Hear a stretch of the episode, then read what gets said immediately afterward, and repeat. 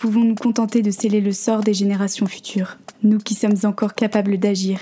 Mais l'écologisme est une lutte pour les droits humains, pour la liberté, pour la vie. Alors j'espère contribuer un peu à la machine à penser de demain, avec ma voix, mes mots, avec vous, et grâce au débat que l'on provoque souvent dans notre entourage, nous, les hérétiques verts carencés en B12. Oikos, c'est la maison en grec. Parce que la maison n'est pas celle dans laquelle on s'enferme pour ne pas voir les problèmes du dehors, mais celle qui respire avec nous et qu'on appelle terre. Parce qu'avec elle, on peut construire un grand foyer, inclusif, bienveillant, moins riche de superflu et davantage empli d'humanité. Oikos est à la racine du mot écologie, comme nous sommes à la racine de ce nouveau foyer. Nous vivons dans un monde aux crises multiples, et si elles sont devenues normalité, c'est sûrement nous, humains, qui sommes en crise. Oikos est une feuille de brouillon, une boîte à idéal, un sac à colère au service de l'écologie. On parle de nos peurs, de nos espoirs, de nos révoltes, à nous, les gens qui pouvons encore faire basculer le monde. Qu'on soit désillusionnés ou utopistes, on est toutes et tous pleins d'angoisse, mais une liberté immense s'étale devant nous. Alors laissons nos pensées envahir l'espace sonore pour se battre contre le plus grand danger de notre temps, l'indifférence. Dans Écosse, on explore les bourgeons et les branches, les feuilles mortes et la sève d'un nouvel arbre de vie. Bonjour, c'est Zelda Petit Pois. Bienvenue dans ce nouvel épisode d'Oikos. Pendant l'entre-deux-tours de l'élection présidentielle, mon invité du jour faisait irruption en pleine conférence de presse de Marine Le Pen pour s'en faire extraire violemment quelques minutes plus tard. Son crime, avoir brandi une image en forme de cœur sur laquelle on pouvait voir la candidate d'extrême droite faisant copain-copain avec Vladimir Poutine. Devenue virale, la vidéo tourne dans les médias. Et c'est pas la première fois pour Pauline. Jeune élue écologiste dans une ville qui est traditionnellement opposée, elle multiplie les engagements et prises de parole.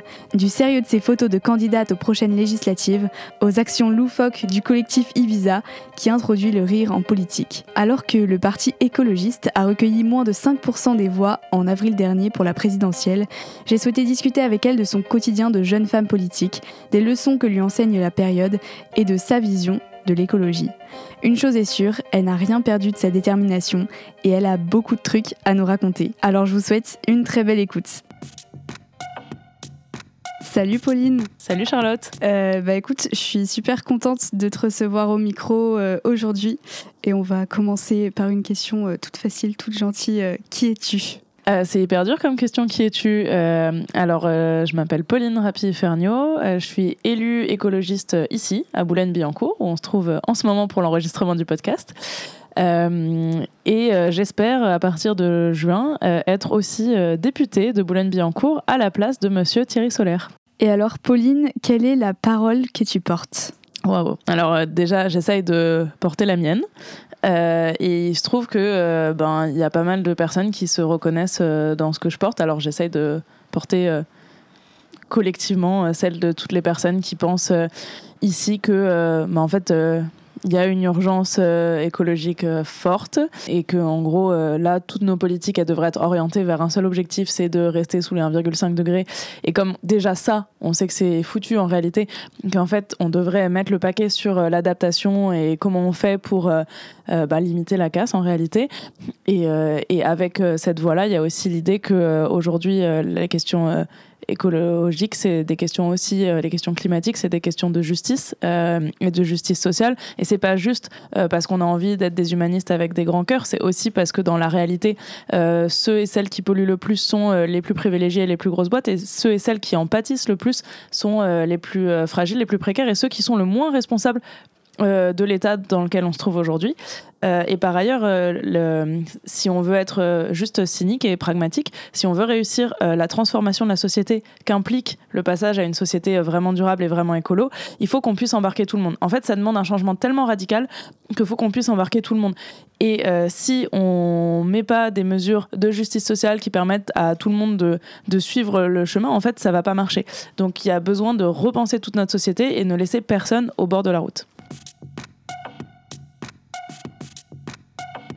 Ça veut dire quoi l'écologisme pour toi euh, Alors souvent, euh, là par exemple, alors euh, c'est pas bien de critiquer notre nouvelle union toute formée, mais en fait la nouvelle bannière de l'union avec la France insoumise pour l'instant, c'est nouvelle union populaire écologique que et sociale. Et alors, moi, je suis un peu surprise parce qu'en fait, notre alliance, elle n'est pas faite en papier recyclé. Et en fait, c'est pas une alliance qui interdit les touillettes en plastique. Écologique, c'est des choses qui sont euh, euh, bah, recyclées, recyclables. Enfin voilà, c'est écologiste. Euh, c'est en fait. Enfin, c'est une vision globale de société. C'est une pensée politique. C'est quelque chose de plus large que ça. Et nous, on est un parti écologiste. Europe Écologie Les Verts. On n'est pas un parti écologique. Alors, ok, on mange bio, vegan et on n'utilise pas trop d'emballage jetable. Mais en fait, on est avant tout un, un parti écologiste. Et donc, c'est, euh, en fait, il y a aussi une vision écologiste euh, de euh, de la démocratie, par exemple. En fait, l'écologie politique, elle pense aussi qu'on doit faire la démocratie localement, faire participer les personnes qui habitent sur un territoire à ce que doit être, enfin, aux décisions sur ce que doit être ce territoire. Il y a aussi, en gros, une vision, enfin, l'écologie politique porte aussi une vision du féminisme, une vision de l'égalité femmes-hommes. Et tout ça, euh, c'est pas, ça se résume pas euh, aux fleurs et, euh, et aux emballages papier. Et je pense que c'est aussi ça la différence quand on entend des gens qui nous disent mais l'écologie elle doit être portée par tout le monde ou nous aussi on fait de l'écologie. Mais en fait, dans tout un tas de partis, évidemment surtout les partis de droite, ils ont la politique comme d'habitude plus une personne qui s'occupe de l'écologie. Mais en réalité, euh, si la personne qui s'occupe de la restauration collective, euh, elle fait euh, les mêmes, voilà, par exemple dans la ville de Boulogne, si on continue de servir la même viande à la même fréquence dans les cantines, à côté, on peut avoir le meilleur adjoint en charge de l'écologie du monde.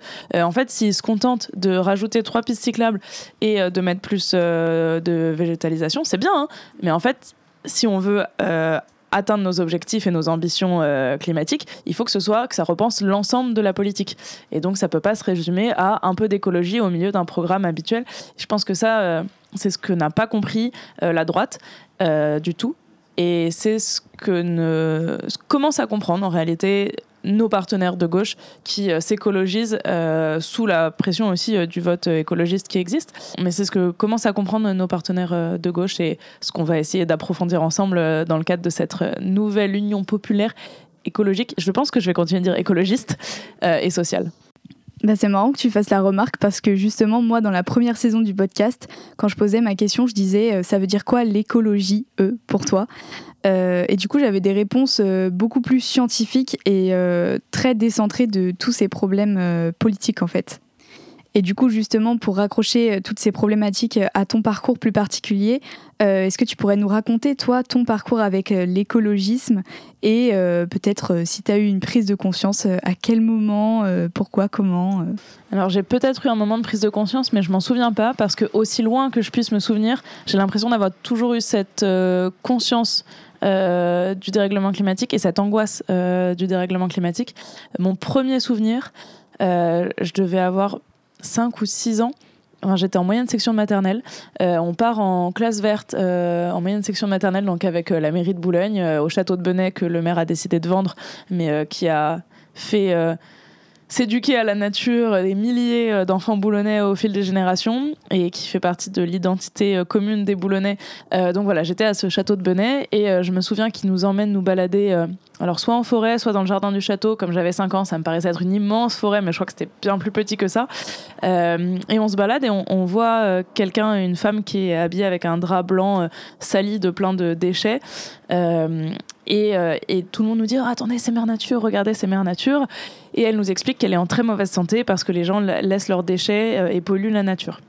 Euh, moi, à ce moment-là, je me souviens très précisément me dire j'ai bien compris que c'était Marie, Caroline, je sais pas comment elle s'appelait, en tout cas une animatrice. J'avais bien compris que c'était elle et que c'était pas du tout Mère Nature. Mais je me disais, j'espère que tous les autres enfants vont croire que c'est bien Mère Nature et qu'ils vont arrêter de polluer. Et donc, déjà à ce moment-là, à 5 ans ou 6 ans, je me disais, mais non, mais c'est même avant, parce que c'est 6 ans le CP. Bon, bah, bref, très petite. déjà à ce moment-là, je me souviens m'être dit, super, il faut absolument qu'ils prennent conscience qu'il faut arrêter de polluer. Et ça, ça a un peu été le truc qui a guidé aussi toute ma vie. Euh, de euh, quand j'étais petite, en fait, je disais plus tard, je vais être présidente de la République pour sauver la planète parce que je pensais que, enfin voilà, le seul truc qui était urgent à faire, c'était de sauver la planète, et que euh, peut-être que je percevais déjà que dans notre système, le président avait énormément de pouvoir. Et, et, après, ce qui a changé, c'est ma conscience de ce que c'était le dérèglement climatique. En fait, avant, je me disais, ce qui est très important, c'est de ramasser les déchets et de ne pas utiliser trop de papier. Aujourd'hui, j'imprime des tracts sur des centaines de papiers en papier recyclé, parce que je vois bien que c'est pas là l'enjeu.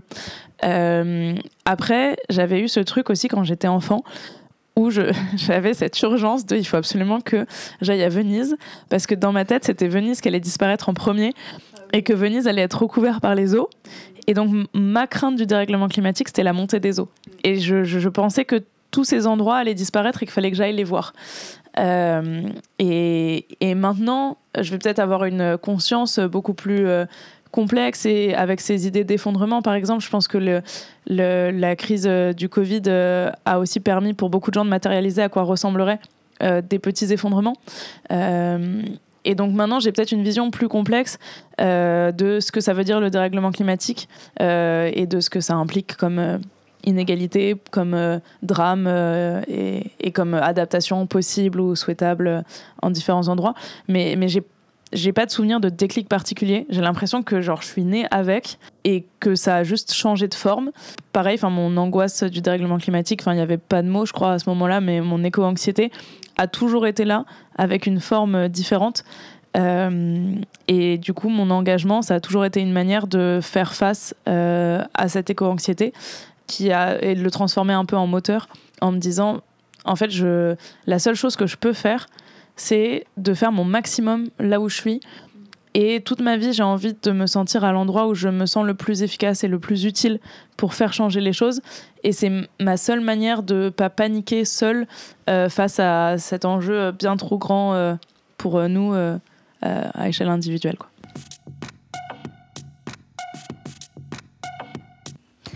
Alors maintenant, pour rentrer un peu dans le vif du sujet, c'est vrai qu'on sort d'une élection présidentielle qui laisse bien des déceptions, euh, je suppose. En effet. Donc toi, tu milites dans un parti, EELV, e Europe Écologie Les Verts, euh, qui a fait moins de 5% au présidentiel.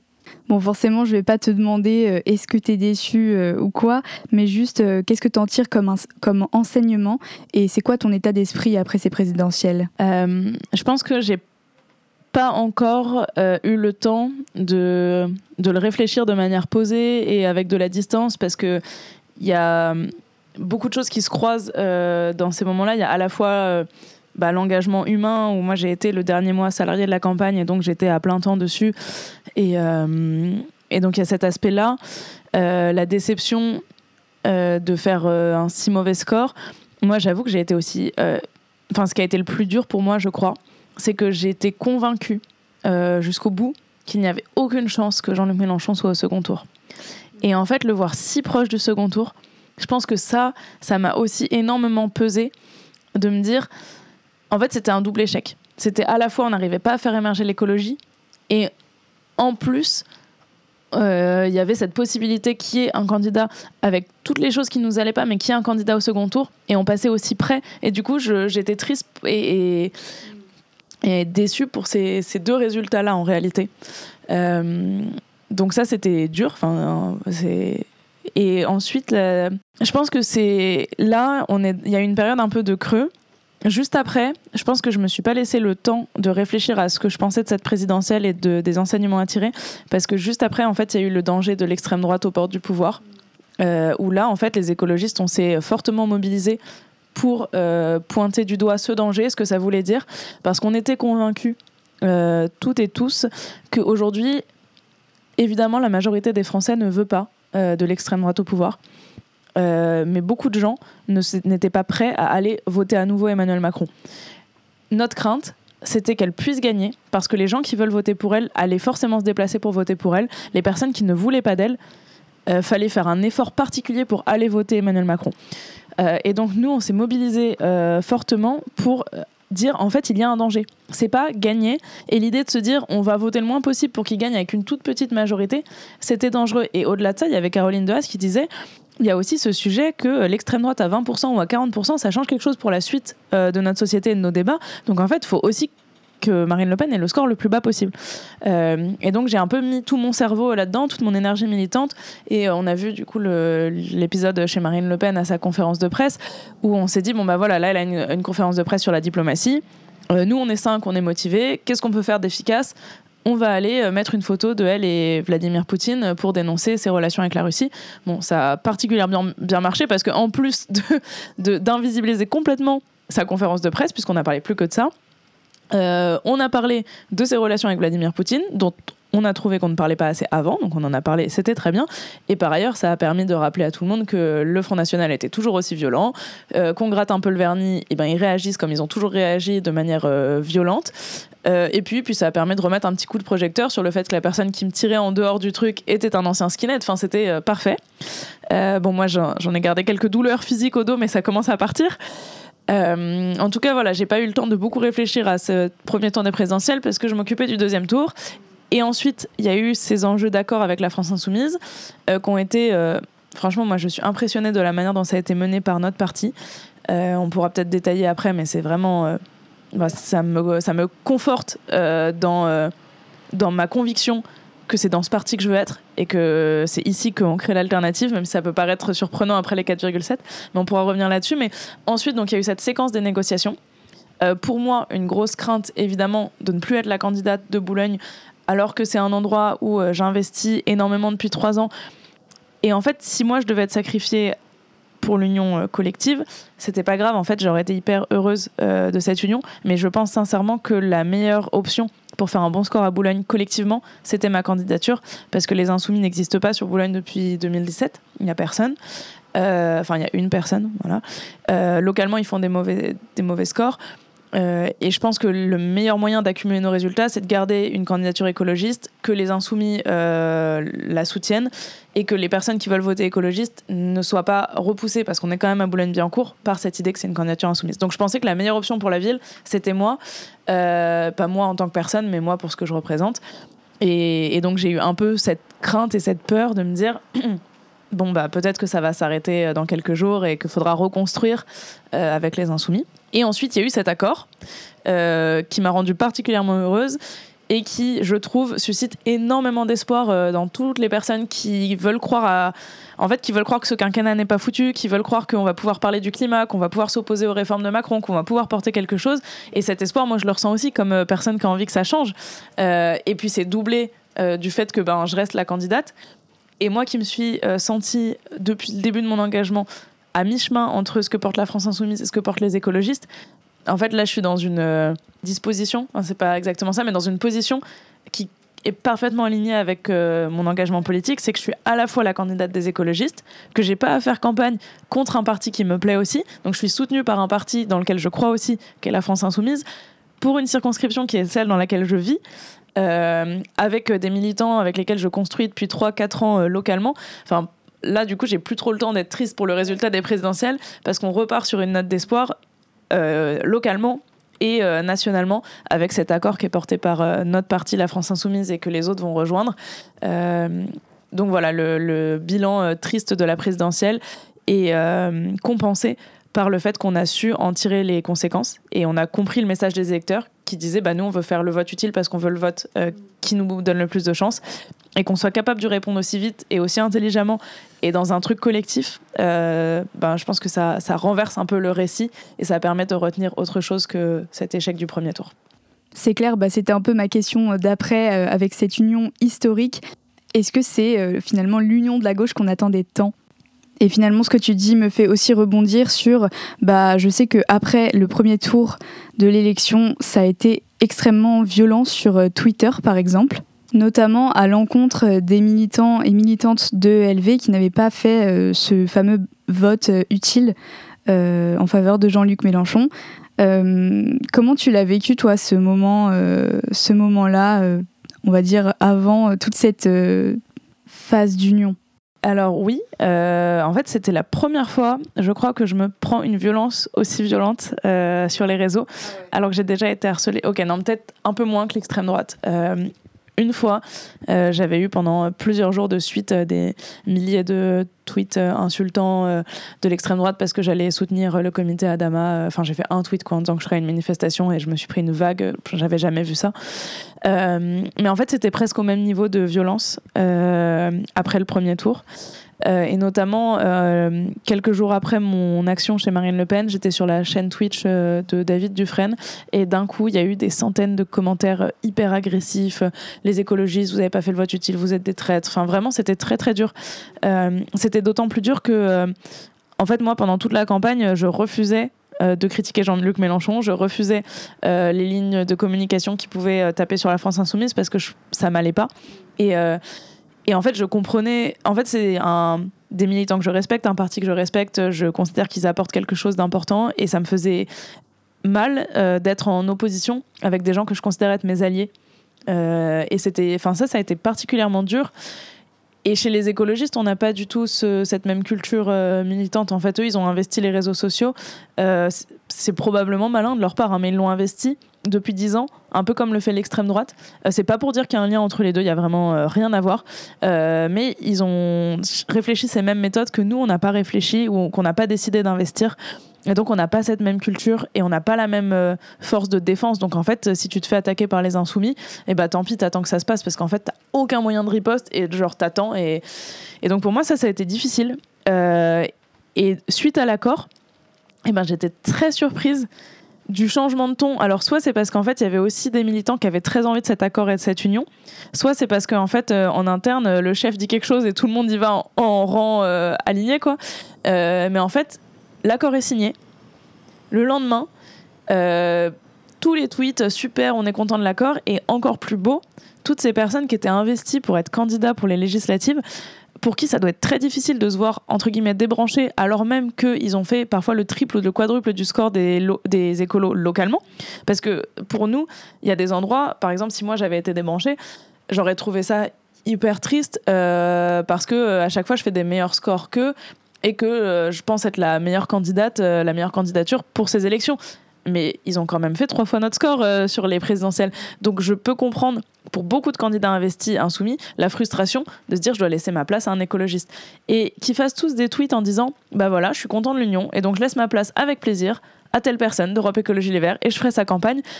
J'étais vraiment impressionnée de ce côté, ok, bah maintenant, ça y est, on est tous ensemble et on est content euh, et, j'ai même eu un, copain donc à la France Insoumise qui m'a écrit le lendemain matin, je me réveille et j'ai un texto à 8h du mat. Euh, c'est qui vos responsables euh, quartier populaire chez vous? Donc je lui donne les numéros de téléphone et je vois le soir sur Twitter qu'ils ont pris un café ensemble dans la journée. Donc c'était à son initiative. Il fait bon, ok, on est ensemble, on va se rencontrer. Et qui tous les deux m'ont renvoyé un texto. Oh bah super, on s'est rencontrés, c'était trop bien. Donc il y a vraiment quelque chose qui n'est pas juste les petites tambouilles des chefs de parti, mais en fait ils ont eux entendu eux et elles, entendu les, envies de leurs militants. Et en fait, une fois l'accord fait, eh ben, il se fait presque immédiatement sur le terrain. Euh, moi, je prends un café demain avec la personne qui devait être chef de file euh, insoumis euh, et la, chef E de file insoumise aussi. et donc, en fait, ça se fait. Alors, je pense que c'est pas pareil partout, hein, je vais pas être naïve, mais je trouve ça très beau et très fort ce qui est en train de. le renversement qui se fait malgré euh, les cassures qui ont pu se créer aussi pendant la présidentielle, euh, parce que notre candidat a aussi pas mal tapé euh, sur les insoumis. je pense qu'il y a des choses qui, enfin, il y a des blessures qui sont réelles des deux côtés.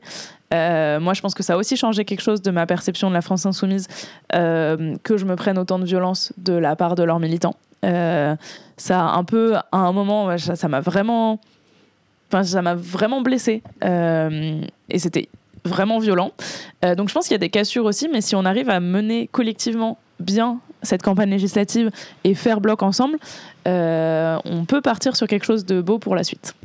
C'est clair, et en plus j'ai l'impression que cet espoir, il est aussi hors des sphères euh, militantes, j'ai l'impression il y a vraiment beaucoup de gens euh, qui militent, enfin qui sont pas politisés spécialement, mais qui disent quand même ah bah ils ont enfin compris quoi. Et, j'entendais euh, Julien Bayou, notre secrétaire national, euh, dire ça justement quand il parlait de parce que ça a été difficile quand même de, faire l'accord. Euh, et avait entre l'impression parfois que la France insoumise voulait nous faire disparaître et il y avait aussi quand on fait 22% peut-être cette volonté un peu hégémonique. Et, et, puis finalement, non, il nous laisse suffisamment de circonscriptions, suffisamment. On arrive à être d'accord sur des points très très dur comme l'Europe par exemple entre nos deux parties. Euh, et Julien répétait souvent, mais en fait on, sent quand même cette attente très très forte qui n'a rien à voir avec les pressions qu'on pouvait avoir pendant les européennes où on disait fallait faire liste commune, rien à voir avec euh, ce qu'il pouvait y avoir pendant les municipales ou même pendant la présidentielle. Là, on sent une attente immense. Euh, et, en fait, c'est chouette aussi de savoir que nos partis ne sont pas déconnectés et que cette attente immense peut se traduire dans un accord. La France Insoumise aussi sentait qu'il y avait cette attente de faire quelque chose de collectif. Et, euh, moi aussi, je la, sens euh, en fait autour de moi. Et, et en fait, c'est vraiment très très agréable de enfin Parce qu'en fait, il y avait des raisons de partir séparés pour les présidentielles, par lesquelles moi aussi j'étais convaincue. Et c'était difficile de voir qu'on avait du mal à les expliquer à l'extérieur de nos cercles politiques. Et c'est très agréable de se sentir euh, en accord avec euh, ce que veulent, entre guillemets, les gens euh, et d'aller dans cette direction-là. Et du coup, moi, je t'ai découverte, comme beaucoup de gens, je pense, sur une vidéo qui est ensuite devenue virale, où on te voit te faire brutalement couper le micro pendant un conseil municipal par un homme, alors même que tu pointais des problèmes de sexisme. Et donc ça m'a donné envie de te demander, euh, c'est quoi le quotidien d'une élue d'opposition et surtout d'une élue E, une élue femme? Euh, Alors oui, c'était pas un homme euh, en lambda, hein, c'était le maire lui-même, Pierre-Christophe Baguet. Alors qu'est-ce que c'est le, le quotidien d'une élue? Alors déjà, une élue d'opposition, et je pense que c'est bien de le rappeler, a peu, voire pas de pouvoir. Euh, souvent, les gens nous disent Ah oui, mais vous êtes élu depuis trois ans et qu'est-ce que vous avez fait euh, pour Boulogne? Qu'est-ce que vous avez fait pour l'écologie et en réalité, ben, là à Boulogne, euh, il y a 45 élus de la majorité sur 55 élus au conseil municipal. Ensuite, il y a 4 personnes d'une autre droite qui n'est pas la droite majoritaire, mais qui partagent pas forcément nos idées écologistes.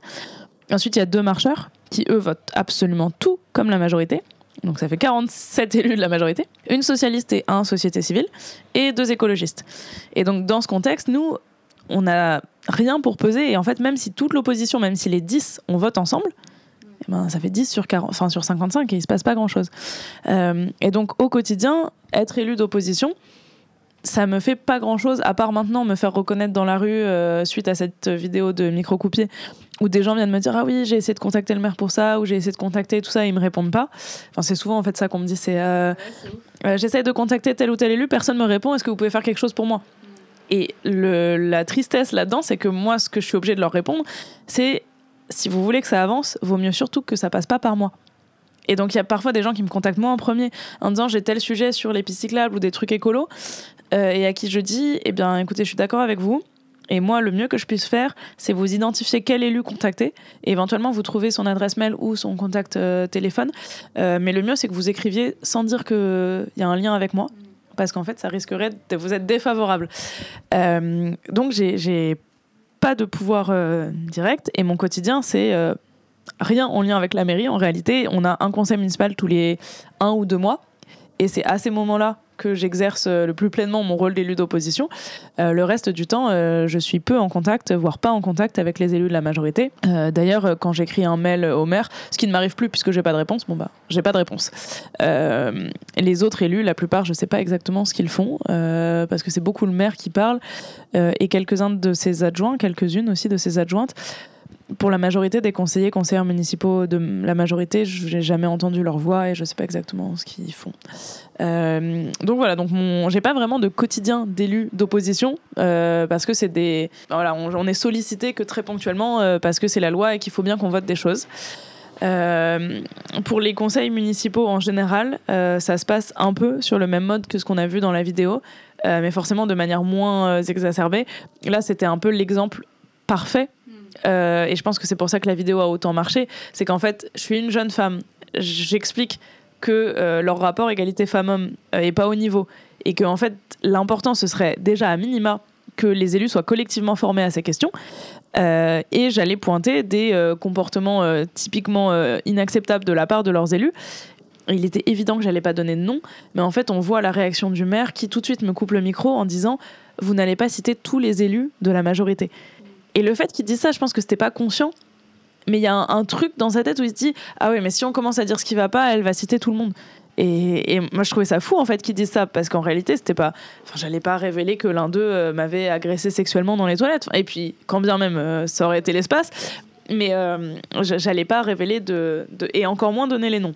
Et, en fait, je pense que ça révèle quelque chose aussi, c'est que notre mère et, et moi, on vient de générations différentes, mais aussi de mondes différents. Euh, je crois que pour lui, en fait, une jeune femme élue, en fait, déjà, euh, déjà pour lui, je suis pas à ma place. En fait, pour le vieux monde un peu qui représente euh, et cette vieille droite boulonnaise et du 92, je ne suis pas à ma place ici. En tout cas, je ne suis pas légitime ici.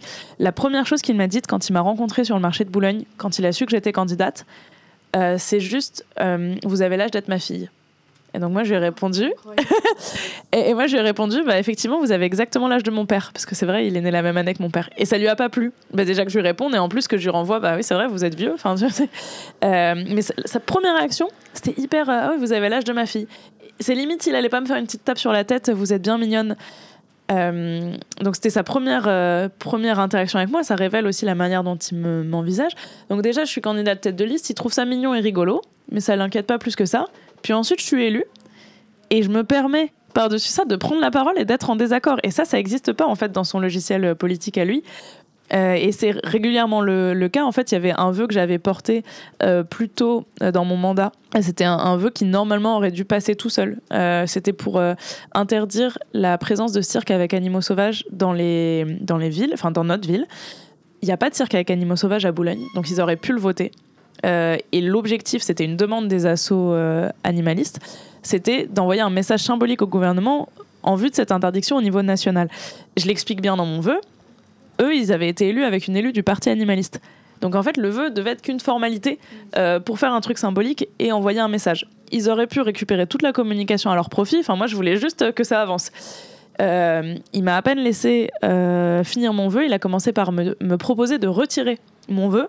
Avant même de le lire, il dit oui, vous avez votre vœu, mais ça sert à rien. Je vous propose de le retirer. Je, bah non, en fait, je veux le, je veux le soumettre au vote. Et s'en est suivi un échange euh, un peu musclé où il, me dit que je fais ça par opportuniste, que c'est juste pour faire du buzz, etc. Et, euh, et, ensuite, seule intervention de tout son mandat de l'élu animaliste euh, qui, à qui on demande de prendre la parole uniquement pour me demander de retirer mon vœu. Et donc le vœu a été refusé.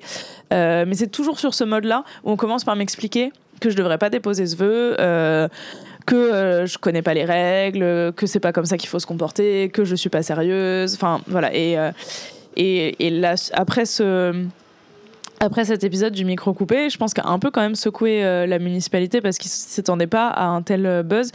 Et un autre signe euh, du fait qu'ils comprenaient réellement pas ce qui se passait et même ils comprenaient pas ce qui était problématique, c'est que quand euh, la première journaliste qui l'interviewe pour ça, enfin qui lui demande une réaction pour ça, la première chose qu'il répond c'est faut qu'elle se calme un peu. Euh et, euh, et qu'elle apprenne ou quelque chose comme ça. Enfin, aucune conscience du fait qu'il qu y a quelque chose qui allait pas de leur côté. Euh, et par ailleurs, quand on s'en est reparlé, lui m'explique que en fait j'avais calculé mon coût et que euh, j'avais la preuve, c'est bien que j'avais enlevé mon masque pour parler, et donc c'était la preuve que j'avais calculé pour que ce soit filmé, pour que ça fasse le buzz. Et j'ai à peine pu lui répondre, mais comment je pouvais imaginer que vous alliez réagir comme ça? En fait, c'est et il y a une vraie déconnexion entre entre nos mondes, euh, entre ce que lui représente, en fait, ce, cette vieille droite traditionnelle qui exerce le pouvoir, euh, troisième mandat de suite, etc. Euh, et la génération que je représente un peu, jeune, élu, écolo, qui sont pas là pour faire de la figuration ou pour toucher leur indemnité, mais pour essayer de vraiment faire avancer des choses. je pense qu'on ne se comprend pas. Euh, mais c'est pas très grave parce que le but c'est qu'on les remplace, pas forcément euh, qu'ils nous comprennent. Si c'est euh, compliqué avec, la, avec le, les, les, les, élus de la majorité. Euh, c'est facile avec les habitants habitantes. Et, et même si bon, j'ai fait que entre guillemets 7,7% au municipal, ce qui est énorme pour nous les écologistes déjà parce qu'on a réussi à avoir une liste et ça avait jamais été le cas avant. Euh, donc c'est beaucoup, mais c'est pas beaucoup à l'échelle de Boulogne. Euh, le fait que euh, beaucoup de gens m'ont vu arriver en étant un peu sceptique, euh, surtout à gauche. c'est qui cette petite jeune qui, pour eux, arrive de nulle part? En fait, ils savent pas que j'ai grandi à Boulogne et je fais pas de la politique depuis toujours. Ils étaient un peu sceptiques sur qui c'est cette petite jeune qui arrive et le fait que bah, en fait je m'investisse dans mon mandat, que j'essaye de faire exister les sujets boulonnais, que je commence à exister médiatiquement. bon, je n'ai pas calculé hein, de faire un buzz, mais le fait est que du coup j'existe médiatiquement. Maintenant, même les personnes qui sont pas forcément d'accord avec nos idées reconnaissent ma légitimité d'élu, et reconnaissent aussi euh, le sérieux du travail que je fais euh, et la sincérité de mes convictions. Et ça, en fait, quand je croise des Boulonnais, j'en ai de plus en plus qui n'ont pas voté pour moi, je le sais, puisqu'à l'époque, je les avais déjà croisés et ils votaient pas pour moi, euh, mais qui aujourd'hui sont quand même fiers que je sois leur élu. Et en fait, quand ils me voient euh, intervenir sur des plateaux ou qui me croisent en porte-à-porte depuis deux semaines, qui disent Ah, mais oui, je sais qui vous êtes, vous êtes élu à la municipalité, ou Ah, merci pour ce que vous avez fait chez Marine Le Pen. Et donc mes relations avec euh, mes, électeurs, électrices et, ceux qui n'ont pas voté pour moi est très facile. Souvent, les gens me disent Ah, bah, élu écolo à Boulogne, ça doit pas être facile. C'est pas facile avec la mairie, mais c'est très facile avec, avec les Boulonnais et Boulonnaises. Et du coup, je rebondis, est-ce que c'est ça qui te permet de tenir euh, dans le sens où euh, c'est dur d'exercer euh, ce type de mandat? Et en plus, en tant que femme jeune élue d'opposition, à un endroit où tu as l'impression de devoir prouver beaucoup plus que les autres, comment tu te blindes en fait? Alors je ne me blinde pas. Je suis pas du tout blindée. Euh, mais en réalité, ce qui m'atteint, enfin ce qui me fait le plus d'émotion, c'est pas du tout les messages euh, d'attaque, parce que ça en général, ça me touche pas trop. Euh, mais quand je reçois des messages super gentils, j'ai tout le temps envie de pleurer. quand il y a des gens qui m'envoient, par exemple après le truc de Marine Le Pen, il y a quelqu'un qui m'a écrit un message en m'expliquant à quel point ça avait fait un déclic pour son frère qui votait Marine Le Pen et en disant merci beaucoup pour ce que vous avez fait et tout. franchement, j'avais les larmes aux yeux et j'étais à la limite de pleurer. C'est plutôt ça qui me crée des émotions que les trucs méchants parce que souvent les gens qui envoient des insultes, ils ont des comptes anonymes et ils prennent même pas le temps d'essayer de rédiger un message correctement écrit. Bon, très vite, je passe à autre chose. Euh, mais je me suis pas du tout blindée. En fait, pour pas désespérer dans mon mandat d'élu d'opposition, eh ben je ne fais pas que ça. Et je sais que c'est pas. En fait, quand il y a un chemin qui est bouché, euh, j'en prends un autre. Et même en fait, quand la politique et la présidentielle me semblaient pas être euh, la voie par laquelle on allait changer les choses maintenant, eh ben, je me suis dit qu'avec le collectif Ibiza qu'on a créé, on allait faire des choses et passer par un autre chemin. Et si je suis chez les écologistes, c'est que on sait que le travail dans les institutions n'est pas euh, suffisant, qu'il est nécessaire, qu'en fait, pour être à la hauteur de l'enjeu du siècle, eh ben, ce qu'il faut, c'est changer les règles du jeu et ça se fait par la politique. mais en même temps, ça suffit pas. Et donc, on est aussi sur le terrain, on fait aussi des actions à côté, on est aussi dans des collectifs, on est aussi investi euh, dans tout un tas de syndicats, euh, dans nos entreprises, euh, dans les écoles de nos enfants, enfin voilà, toutes ces choses-là. et donc, j'ai jamais considéré que mon mandat d'élu d'opposition allait permettre de faire avancer les choses, mais je pensais que c'était un outil utile pour renforcer les luttes ailleurs. Moi, j'ai toujours vu mon mandat et, mon ambition euh, politique comme quelque chose qui marchait sur deux jambes, une dans les institutions, une sur le terrain. Et donc en fait, être à la mairie de Boulogne, ça permet concrètement d'avoir des informations sur les projets qui sont menés sur la ville et de les transmettre et de les utiliser pour lutter euh, contre certains projets, par exemple euh, le projet de faire un stade de basket à 70 millions d'euros parce qu'on a racheté l'équipe de basket de Balkany. Ça, c'est utile d'être à la mairie pour avoir les infos pour lutter contre. Et dans l'autre sens, être investi dans les luttes localement, euh, l'idée c'est aussi de les faire remonter, de les faire rentrer dans le conseil municipal parce que avoir le droit de parler permet de euh, parler de ces sujets et de le faire rentrer dans le conseil municipal, d'empêcher qu'il soit complètement ignoré. Euh, je sais que ça va pas plus loin que ça, mais c'est déjà utile. et donc je m'engage ailleurs sur, enfin d'autres manières. je sais que c'est Enfin voilà, c'est, j'attends pas plus de ce mandat que ce qui peut m'apporter, mais j'essaye d'en tirer le maximum de ce que je peux en tirer. Mm. Et, euh, et aujourd'hui, euh, bah, pour l'instant, ça marche pas trop mal euh, parce qu'on a déjà réussi à faire exister le fait que il existe des élus écologistes à Boulogne. C'était pas le cas avant. Et de dire que même dans ces territoires, les gens ont envie d'écologie, que l'écologie a un sens, qu'on a des choses à porter. et ça, c'est un enjeu qui était euh, important pour moi et qu'on arrive à porter. Donc j'ai quand même l'impression, enfin je suis quand même satisfaite de ce mandat d'élu d'opposition, euh, qui n'est pas un mandat dans lequel on peut euh, activement faire bouger les choses sur la ville tant qu'on n'a pas les manettes.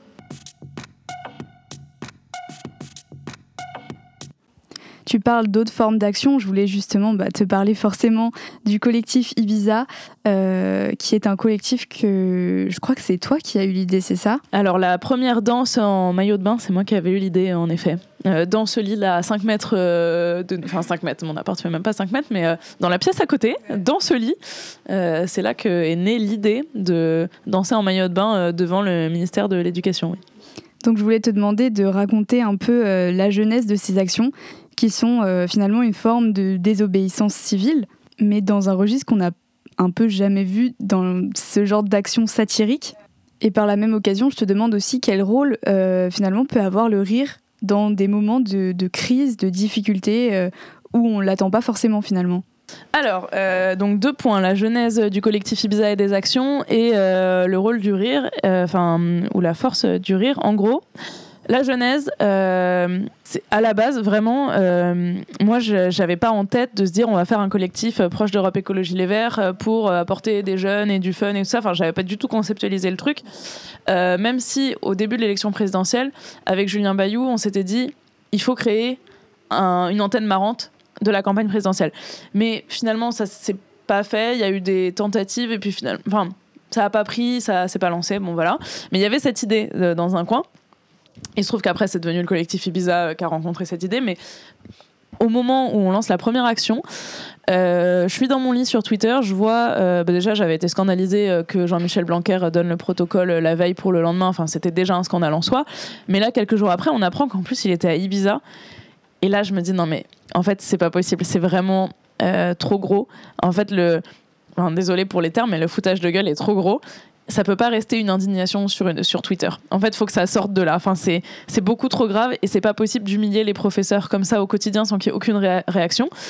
Et là, je me dis, ok, en fait, ce qu'il faudrait, c'est aller danser en maillot de bain devant son ministère et mettre une pancarte réunion de travail. Euh, J'écris des messages à deux trois personnes.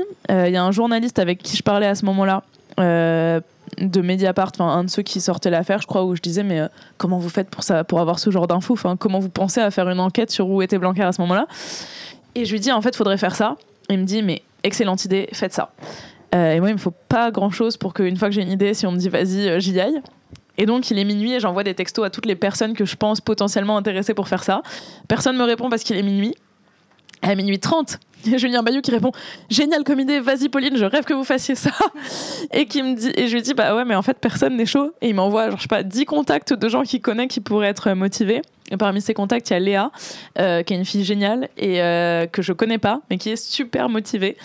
Euh, et donc le lendemain midi, parce que moi le soir, je me dis Ok, il faut faire ça dès demain midi pour que ça reste dans l'actu. Bon, on n'avait pas assez de monde pour le lendemain midi, mais on se fait une réunion entre 4-5 personnes qui étaient motivées et on se fixe le lendemain soir comme rendez-vous.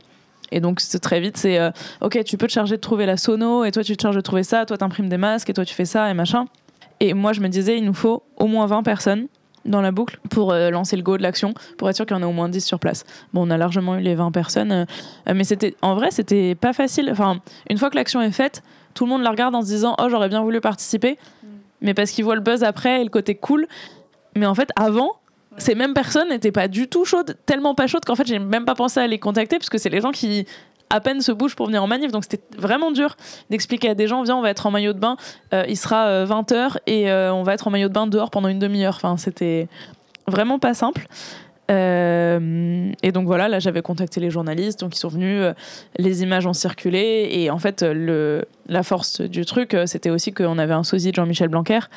Euh, et ça, c'est Julien aussi qui a dit ouais, prenez Nour, euh, il ressemble vachement à Jean-Michel Blanquer, vous en faites son sosie. Moi personnellement, j'avais jamais remarqué que Nour ressemblait à Jean-Michel Blanquer, et même pendant l'action, je ne remarque pas la ressemblance frappante. Ça s'impose à moi au moment où on est sur le plateau de Touche pas à mon poste, où Cyril Hanouna met une photo de Jean-Michel Blanquer et de Nour, et là ça me saute aux yeux, et je me dis ah ouais c'est dingue. Mais jusque-là, jamais de ma vie, parce qu'il est tellement différent, même dans son attitude et tout ça, que quand il essaye pas d'imiter Jean-Michel Blanquer, on reconnaît pas quoi. Donc on fait cette première action, et on se dit après, pourquoi pas en faire d'autres Euh, Et là où le collectif Ibiza se matérialise, c'est parce qu'on est invité pour Touche pas à mon poste et que euh, juste avant, euh, on en discute donc avec euh, Julien et d'autres personnes euh, du parti juste pour pas aller s'écraser sur touche pas mon poste parce que c'est difficile comme média. Il dit mais vous avez un nom de collectif, vous avez un formulaire, quelque chose à partager et tout. Je dis bah oui j'ai créé un formulaire si les gens veulent nous rejoindre. Il dit ok vous vous appelez comment? Je dis bah je sais pas. De toute façon on a que 5 minutes pour décider. On réfléchit deux trois noms. En fait ça faisait quelques jours qu'on réfléchissait à un nom et rien n'avait l'air cool. Et là on fait bon bah les collectifs Ibiza les gens sauront ce que c'est. Il fait OK, allez, collectifibiza.fr, je vous ai acheté le nom de domaine, hop, je lis ça au formulaire et c'est parti. Et l'enjeu, c'était de placer sur euh, Touche pas à mon poste, vous voulez nous rejoindre, collectifibiza.fr. Voilà comment c'est né, euh, le collectif Ibiza. Euh, et maintenant que le nom est bien identifié, je pense qu'on ne va plus changer. Donc ça nous attache un peu à cette première action, mais comme elle est dans la ligne de ce qu'on veut faire, bon ben, ça reste collectif Ibiza. Et à partir de là, on s'est dit voilà, ce qu'on veut faire, c'est utiliser l'humour et pour dénoncer des sujets sérieux sans se prendre au sérieux. Euh, utiliser aussi euh, la manière dont fonctionnent les médias aujourd'hui euh, par le buzz, mais pour imposer des sujets euh, qu'on pense pas assez traiter. En fait, on veut utiliser la lumière du buzz médiatique pour imposer des sujets euh, sur, le, sur la table et pour en parler. Euh, quand on a par exemple euh, déroulé une banderole criminelle climatique euh, dans le meeting d'Emmanuel Macron, l'idée c'était d'imposer dans le traitement médiatique qui allait être fait de son meeting ce, sujet-là, son inaction climatique. Et le message était là, il n'y avait pas besoin d'expliquer plus. Dès qu'on voyait ça, ça se voyait dans. Enfin, le message était clair. Qu'est-ce qu'on a fait d'autre comme action? Je les oublie maintenant. Euh, il y avait le truc de Marine Le Pen, il y avait un autre truc chouette qu'on avait fait. Ah oui, quand euh, euh, Patrick Pouyanné intervient dans une conférence, nous on se dit c'est pas possible qu'ils viennent discuter engagement durable alors même que Total est pour nous complice des atrocités commises en Ukraine. Eh ben, on est venu avec des panneaux disant on refuse d'être complice, mais surtout on a diffusé l'hymne ukrainien pendant la conférence qui l'empêchait de parler. Et l'idée c'était aussi voilà, de faire une image forte et qui, dont le message est, clair. Euh, ça, c'était pas hyper drôle, mais, euh, mais le message était clair.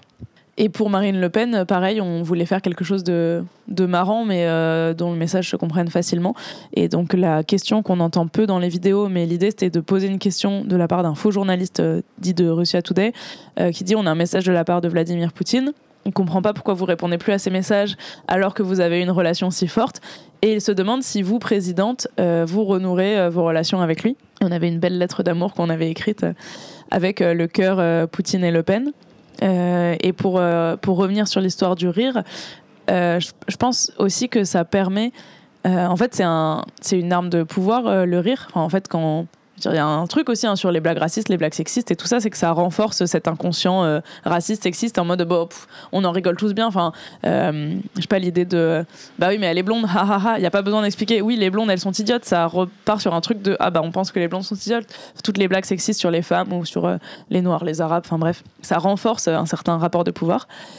On peut utiliser le rire aussi pour se moquer du sexisme, se moquer du racisme, et, là, ça renverse. Enfin voilà, on utilise le rire euh, pour renverser le rapport de pouvoir. Et dans nos actions, euh, le moment où les personnes rigolent de Jean-Michel Blanquer, de son sosie, et eh ben pendant ce court instant, euh, le rapport de force inverse.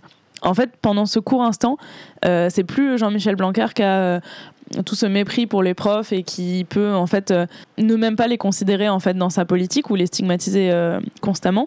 Pendant quelques secondes pour tous les professeurs qui l'ont regardé ou pour tous les parents d'élèves c'était eux qui étaient en train de se moquer de Jean-Michel Blanquer. Il y a un moment où c'est toi qui as le pouvoir et c'est toi qui est au-dessus de lui en fait c'est toi qui, qui se moque de son ridicule et, et, ça le ça lui enlève en fait à lui aussi son pouvoir parce qu'après ça, quand il arrive sur les plateaux et qu'on lui dit Eh, vous avez vu votre sosie en maillot de bain?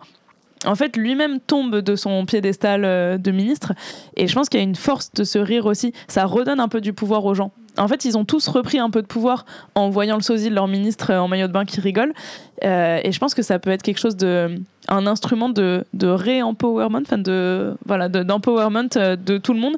Pas seulement ceux qui participent aux actions, mais toutes les personnes qui les regardent et qui en rigolent avec nous ça leur euh, ça c'est une reprise de pouvoir. Et le soir du second tour aussi de, de l'élection euh, Macron gagne. Et nous on voulait faire une action dès ce soir-là. Donc on a fait une soirée euh, des lobbies. Les lobbies fêtaient la victoire d'Emmanuel Macron devant l'Assemblée nationale. Et donc en imitant la représentante de McKinsey qui dit bah en fait on a vendu des PowerPoint à 50 000 on a fait des, des événements à 500 000 qui n'ont jamais eu lieu euh, c'est génial, on va continuer. Euh, le lobby de la chasse qui dit, bah, en fait, euh, jamais on a eu un président aussi génial et puis on va pouvoir continuer la collaboration. En fait, ça permet de ne pas se laisser abattre par le fait que en fait, le président des lobbies a gagné pour 50 plus. et ça permet de, rappeler en même temps ce message de bah ouais, Macron c'était le président des lobbies, d'en rigoler et tout en portant le message. Et puis nous, du coup, au lieu de déprimer, bah, on a quand même pu boire du champagne et, et faire la fête. Donc c'est un peu ça l'idée de du collectif Ibiza. Euh, et là, on va essayer de faire une action contre la Coupe du Monde au Qatar euh, pour dénoncer en fait euh, ben, les milliers de morts et mortes. Enfin, je pense que c'est surtout des hommes, mais il y a aussi des femmes dans le lot qui sont morts pour construire ces infrastructures sportives délirantes pour qu'on puisse faire des matchs de foot en plein milieu d'un pays euh, désertique euh, où va falloir mettre la clim dans les stades. Enfin, rien n'a de sens. Euh, et c'est pareil, on a l'impression que c'est comme un détail de ce sujet, que quand on parle de la Coupe du Monde, c'est ah oui, il y a eu quelques milliers de morts, mais c'est un détail. Et nous, on a envie de mettre ce sujet. En fait, c'est ça le, le, vrai sujet dont on doit parler. Ouais, en fait, en t'entendant parler du projet, c'est vraiment le monde est absurde et c'est essayer d'en tirer profit, entre guillemets. Et je trouve ça vraiment intéressant comme type d'action. Et ça renverse un peu la, je sais pas si ça se dit, la charge de la justification. C'est qu'en fait, si il y a des gens en face de nous qui font n'importe quoi. Et en fait, si on essaye d'aller expliquer, euh, il, il, en faut, hein, c'est nécessaire, les articles de Mediapart, tout ça, c'est important. Mais en fait, essayer d'aller expliquer, c'est quand même scandaleux que Jean-Michel Blanquer ait pas fait le protocole pour machin et tout. Bon, bah oui, ok. Mais en fait, quand on va en maillot de bain euh, danser devant son ministère en disant c'est une réunion de travail, nous on comprend très bien ce que c'est notre message et maintenant c'est à Jean-Michel Blanquer d'aller s'expliquer. Euh, pareil pour notre histoire sur, sur Le Pen par exemple en fait, dire oui, mais elle a des relations avec Poutine et tout, c'est important. Mais en fait, avec notre message, ensuite, c'est à elle d'aller s'expliquer. Donc, on renverse le. Euh, en fait, vous faites n'importe quoi. On vous le montre en poussant au maximum l'absurde de votre comportement. Et maintenant, c'est à vous d'aller expliquer. Et bonne chance. Euh, pourquoi c'est pas n'importe quoi ce que vous êtes en train de faire.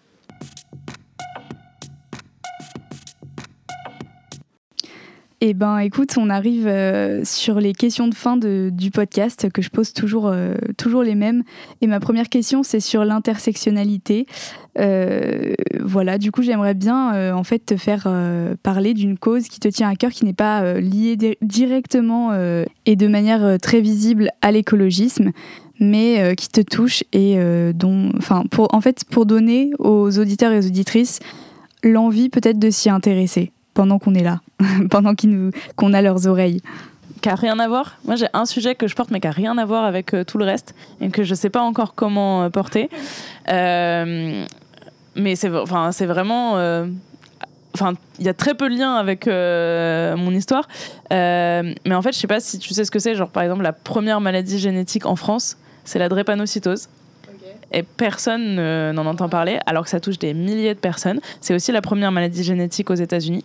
Euh, mais en fait, c'est une, maladie qui euh, touche euh, principalement des personnes noires et arabes aussi. et peut-être qu'il y a un lien avec le fait qu'on entende si peu parler. c'est une maladie qui fait que nos, en gros, nos globules, qui, genre nos hématies, qui déplacent l'oxygène dans notre sang, au lieu d'être en forme de de ronds, un peu aplatis au milieu. Évidemment, c'est un podcast, donc on voit pas les signes avec mes mains. Mais en fait, c'est censé être des ronds un peu aplatis au milieu qui se déplacent dans le sang. Et ben, c'est un peu des formes de fossiles, un peu des formes de de, de croissants, quoi. Enfin, ils sont déformés, pas toutes, hein, mais certaines. Ça fait que ça se déplace moins bien euh, dans les vaisseaux sanguins, que ça peut se bloquer, ça fait des caillots. Euh, donc souvent ça se traduit par euh, des grosses douleurs dans les bras, dans les jambes, enfin partout là où ça se bloque. ça peut aussi faire des AVC ou des choses comme ça.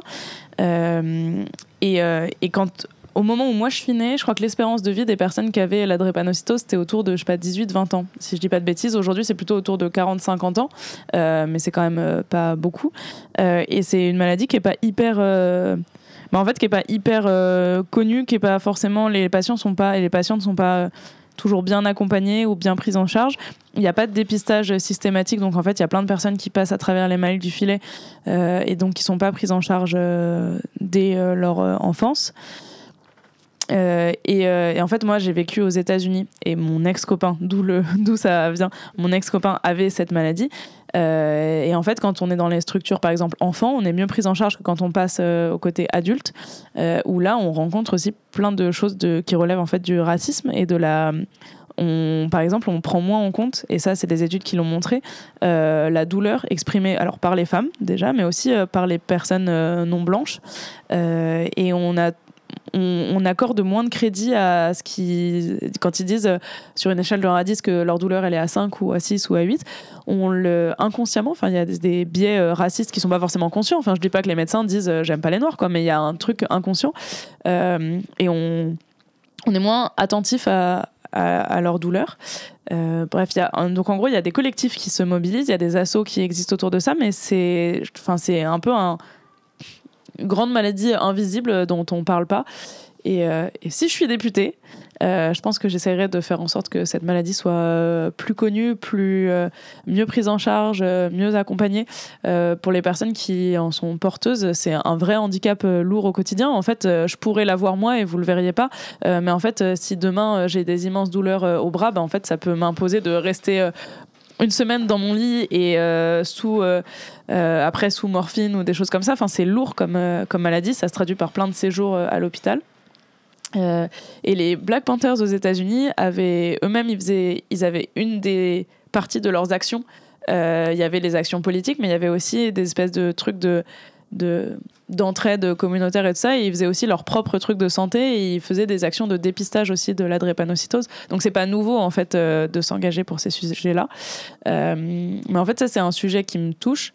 Pas uniquement en fait parce que mon ex l'avait, parce que aussi je trouve que c'est en fait une énorme injustice. Enfin de et ça recoupe un truc plus large de euh, l'égal accès à la santé pour toutes et tous.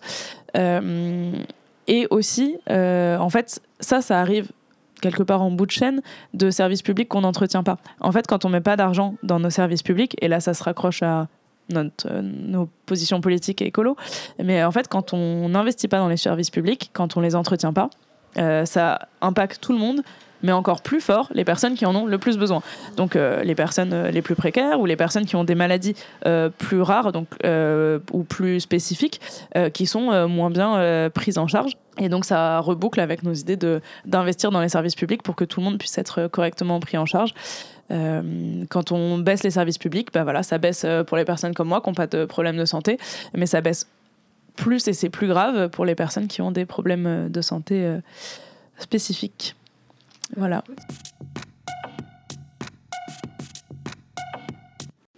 Deux questions en une pour finir notre conversation. Euh, c'est quoi ta plus grande peur Et c'est quoi ton plus grand espoir? Ma plus grande peur, bah, c'est facile, c'est le dérèglement climatique, mais je ne saurais pas concrètement quel aspect de ce dérèglement climatique me fait le plus peur. Euh, en fait, ce qui est horrible, c'est que pour me rassurer de cette peur, je me dis, euh, pour moi, ça devrait aller.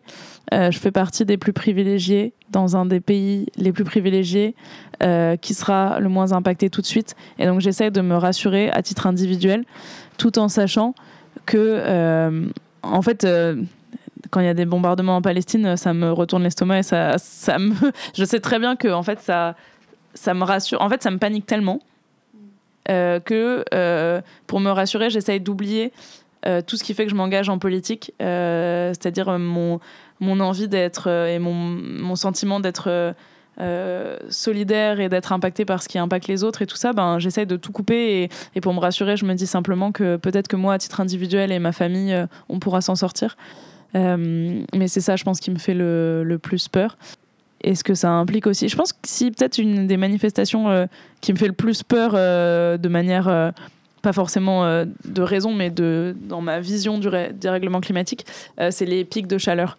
Euh, les trucs où en fait on, peut peu se protéger, c'est un peu inévitable, et, et ces trucs de, de, canicule où en fait juste la, chaleur est telle que en fait on, nos corps ne survivent pas.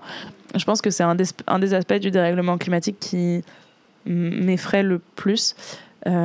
parce que les inondations et, ces choses-là, j'ai l'impression que, enfin quoi que fait quand il y a des, c'est dans la vallée de la Roya où euh, il y a un an ou deux, ça a été euh, largement détruit par, en gros, grosse sécheresse plus grosse pluie et ça a emporté des maisons sur leur passage. Donc en fait, non, je crois qu'en fait tous les effets du dérèglement climatique sont effrayants. donc je ne trouve rien qui soit moins effrayant l'un que l'autre. Avant, je me disais aussi un truc. Je vais en Normandie en vacances depuis toute petite. Euh, une de mes peurs, à part le fait que Venise disparaisse, j'avais aussi la peur que cet endroit qui m'était hyper cher disparaisse. Et à, un moment, je me disais, euh, bon, c'est pas très grave, il y aura quand même la mer, la plage, euh, enfin voilà, ça existera quand même, mais peut-être par-dessus ma maison, enfin par-dessus la part de mon père, enfin voilà. et souvent, moi, j'ai du mal à arrêter de penser et à arrêter d'être dans l'action tout le temps. En fait, je me couche le soir en notant sur le côté plein d'idées que j'ai et je me relève le matin en me disant faut que je fasse ça, ça, ça, ça, ça. à peine réveillée, euh, je commence à noter sur un post-it tout ce que je dois faire. Donc mon cerveau s'arrête pas souvent, sauf quand je vais courir et qu'après je vais me baigner. Et en général, là, c'est un moment où un peu je me pose et quand je me baigne dans la mer, c'est trop bien. Et souvent, je me disais bon bah au pire, si tout va mal, euh, je sais qu'il y a un truc qui me rendra toujours heureuse, c'est d'aller me baigner dans la mer où là je me sens parfaitement bien au bon endroit et heureuse et tout va bien. Et en fait, même ça, ça peut disparaître. En fait, je me disais que ça, ça pourrait pas disparaître. Il y aurait toujours la mer, je pourrais toujours me baigner dedans. Mais en fait, non. En fait, on détruit tellement notre environnement que peut-être qu'un jour, cette mer-là, eh ben, elle sera trop polluée pour qu'on puisse s'y baigner. Et ça, c'est un truc où, genre, euh, en fait, c'est comme si le, dérèglement climatique, c'était un puissant fond de ça pouvait toujours être pire. Euh, enfin, même les choses dont on pense qu'elles disparaîtront jamais peuvent nous échapper et on pourra rien y faire. Et euh, il n'y a pas un seul recoin de ce qui nous fait, de ce à quoi on tient, qu'on peut considérer comme euh, en sécurité tant qu'on ne prendra pas ce sujet à bras le corps. Et, du coup, c'est ouais, ça qui m'effraie le plus. Je pense que plus effrayant que le dérèglement climatique, c'est en fait euh, le déni de nos leaders et, le, l'inaction et l'inaction cynique aussi. Et je pense que à minima, si on avait l'impression que ça devenait la priorité, si on avait l'impression qu'il y avait une conscience forte de ce qui est en jeu de la part de nos leaders, déjà ça nous enlèverait euh, d'une grande partie de cette angoisse et au moins on, aura, on pourrait avoir le sentiment qu'on est en train de se retrousser les manches pour, euh, pour s'adapter, pour euh, faire en sorte que ce soit le mieux possible collectivement. Ce serait moins dur que d'avoir l'impression de passer notre temps à les empêcher de rendre ça pire. Euh, alors que là, toute l'énergie devrait être à comment faire pour éviter la pire des catastrophes. Là, on essaye d'empêcher un nouvel aéroport à Notre-Dame-des-Landes. Bon, ça, on a gagné, mais en fait, on n'a pas réduit le nombre de vols, on a juste empêché que ce soit pire. Euh, comment faire pour euh, empêcher, je sais pas, telle nouvelle décharge, tel nouvel entrepôt Amazon? On empêche juste que ce soit pire que le pire. On irait mieux si on avait l'impression qu'enfin, on allait tous ensemble vers euh, rendre, ça, rendre ça mieux. Alors maintenant, il faut dire les trucs qui me donnent de l'espoir. Hein. C'est impossible. mais non, mais parce que malgré tout ça, en fait, je suis quand même heureuse. Euh, enfin, globalement, en fait, je suis pas heureuse euh, chaque seconde de toutes mes journées, mais globalement, je suis quand même heureuse. Euh, je suis quelqu'un de plutôt positif qui voit toujours le verre à moitié plein, malgré tout ce que je viens de dire sur le dérèglement climatique. Il y a un truc, c'est un peu paradoxal, mais je pense la prise de conscience que c'était déjà mort et que, que le dérèglement était déjà en cours, ça m'a un peu libérée de quelque chose et ça a changé ma vision de mon engagement jusqu'à il n'y a pas très longtemps. Euh, je me disais qu'il fallait tout mettre dans son engagement euh, et que après, en fait, une fois qu'on aurait gagné, euh, on pourrait prendre le temps de vivre. Comme s'il y a un moment on allait gagner, surtout, et qu'ensuite on pourrait prendre le temps de vivre. Et là, je me suis dit à un moment, mais en fait, non, je peux pas passer 30, 40, 50 ans et peut-être juste toute ma vie à essayer de m'engager pour un monde meilleur en ne faisant que ça et en sacrifiant tout à ça. parce qu'en fait, on va peut-être pas gagner. Et en fait, il est important de prendre le temps de vivre là tout de suite en même temps et de vivre les moments de bonheur qu'on vit euh, au quotidien en faisant ce qu'on est en train de faire. Et c'est aussi pour ça que le collectif Ibiza pour moi c'est important ou que ma campagne dans la manière dont on la mène c'est important euh, de en fait de prendre du bonheur là où il est en faisant ce qu'on est en train de faire. Et je pense que ce déclic de euh, en fait je vais pas couper tout le reste de ma vie pour ne faire que de l'action et, tout ça, il faut en fait que la manière dont je fais ma vie et dont je m'engage et la manière dont j'essaye de faire changer les choses me rendent heureuse aussi et que sur le chemin, on, en profite aussi pour être heureux euh, parce qu'en fait, sinon, on va pas tenir et euh, et que ça, en fait, ça vaut pas le coup de passer à côté de sa vie euh, et qu'on peut aussi profiter d'être heureux maintenant. Du coup, j'ai l'impression que je malgré ce, tableau un peu sombre de notre avenir, et eh ben ça, il y a quand même des endroits où on peut être heureux et des moments de bonheur qu'on peut attraper et, qui vaut, que ça vaut le coup d'investir. Euh, et donc sur ce qui me donne de l'espoir, euh, ben déjà, cette, cette alliance entre nos partis, euh, c'est très concret, très situé dans le temps, et peut-être que dans six mois, ce truc d'espoir n'aura aucun sens, mais en fait, ça me donne de l'espoir. De voir toutes les personnes qui ont envie de s'engager et et en fait, euh, bon, ça fait très euh, centré sur moi, mais en fait, toutes les personnes qui m'écrivent et qui sont pas intéressées par la politique à la base et qui ont envie de faire campagne avec moi, bah, ça me donne vachement d'espoir parce que je me dis, bah super, en fait, genre c'est possible d'aller chercher d'autres gens et de les faire s'intéresser. Et euh, l'envie de s'engager est pas morte chez tout le monde, il faut juste aller la chercher par d'autres moyens. Donc c'est pas vain ce qu'on fait. En fait, on va pas tenir les 1,5 degrés, mais c'est pas vain de tout faire en considérant que c'est toujours notre objectif. Parce qu'en fait, un réchauffement à 2 degrés ou à 3 degrés, c'est des milliers de vies que ça change. En fait, c'est des hectares euh, de terre qui restent cultivables ou pas. Euh, c'est euh, enfin c'est des catastrophes en plus ou en moins. Bon, alors après, s'il s'agit de voir si c'est un dérèglement à plus 5 ou à plus 7, je crois que là, de toute façon, il n'y a plus d'humanité. Donc, en fait, c'est dans un autre monde. Mais ce que je veux dire, c'est que chaque dixième de degré, ça emporte tellement que c'est jamais vain de s'engager. Et au-delà de ça, comme on va se prendre le dérèglement climatique et qu'on se le prend déjà, ça change quelque chose au moment où il est là, d'avoir des dirigeants et des dirigeantes écologistes ou d'en avoir euh, des personnes de droite euh, intéressées par euh, la croissance, le profit et comment on protège certains intérêts. On, on ne perd jamais rien à s'engager. les seules, enfin ça fait vraiment bateau, mais les seules luttes qu'on perd, c'est celles qu'on mène pas. Et en fait, même celle qu'on mène, si on a l'impression qu'on n'a pas la victoire parfaite, par exemple, quand je m'engage moi pour les municipales, je deviens pas maire, c'est pas pour ça que j'ai perdu. En fait, on a quand même gagné euh, des euh, milliers de personnes euh, qui se disent tiens, l'écologie existe, un groupe local qui se renforce, et, une voix qui monte sur l'écologie à Boulogne, et ça, c'est important. Et dans le livre de Mathieu Magnodex, sur Génération AOC, euh, il a interviewé euh, tout un tas d'activistes euh, différents. et il y a un moment, il y a quelqu'un qui dit, même si ça marche pas, au pire, enfin, il disait What if we don't win ou quelque chose comme ça. Elle dit, bah, on se sera fait des amis sur le chemin. Bah écoute, ça fait une super conclusion. merci beaucoup d'avoir pris le temps de discuter avec moi. C'était cool. Et eh ben de rien. Et c'est déjà la fin de cet épisode en compagnie de Pauline. Merci encore à elle d'avoir pris le temps de nous raconter ses engagements au micro. Et merci à vous, chères auditrices et auditeurs d'Oikos, euh, qui avez partagé ce moment euh, avec nous. Si jamais le podcast vous plaît, vous connaissez la chanson, parlez-en autour de vous, le bouche à oreille c'est très important, que ce soit dans la vraie vie ou sur les réseaux sociaux. Vous pouvez nous taguer at oikos-le podcast. Vous pouvez aussi vous abonner au podcast sur vos plateformes d'écoute préférées pour ne rater aucun épisode. Et sur Spotify et Apple Podcast, vous pouvez même nous noter et nous mettre des petites étoiles. Je vous dis à dans deux semaines pour un nouvel épisode et je vous embrasse. À bientôt!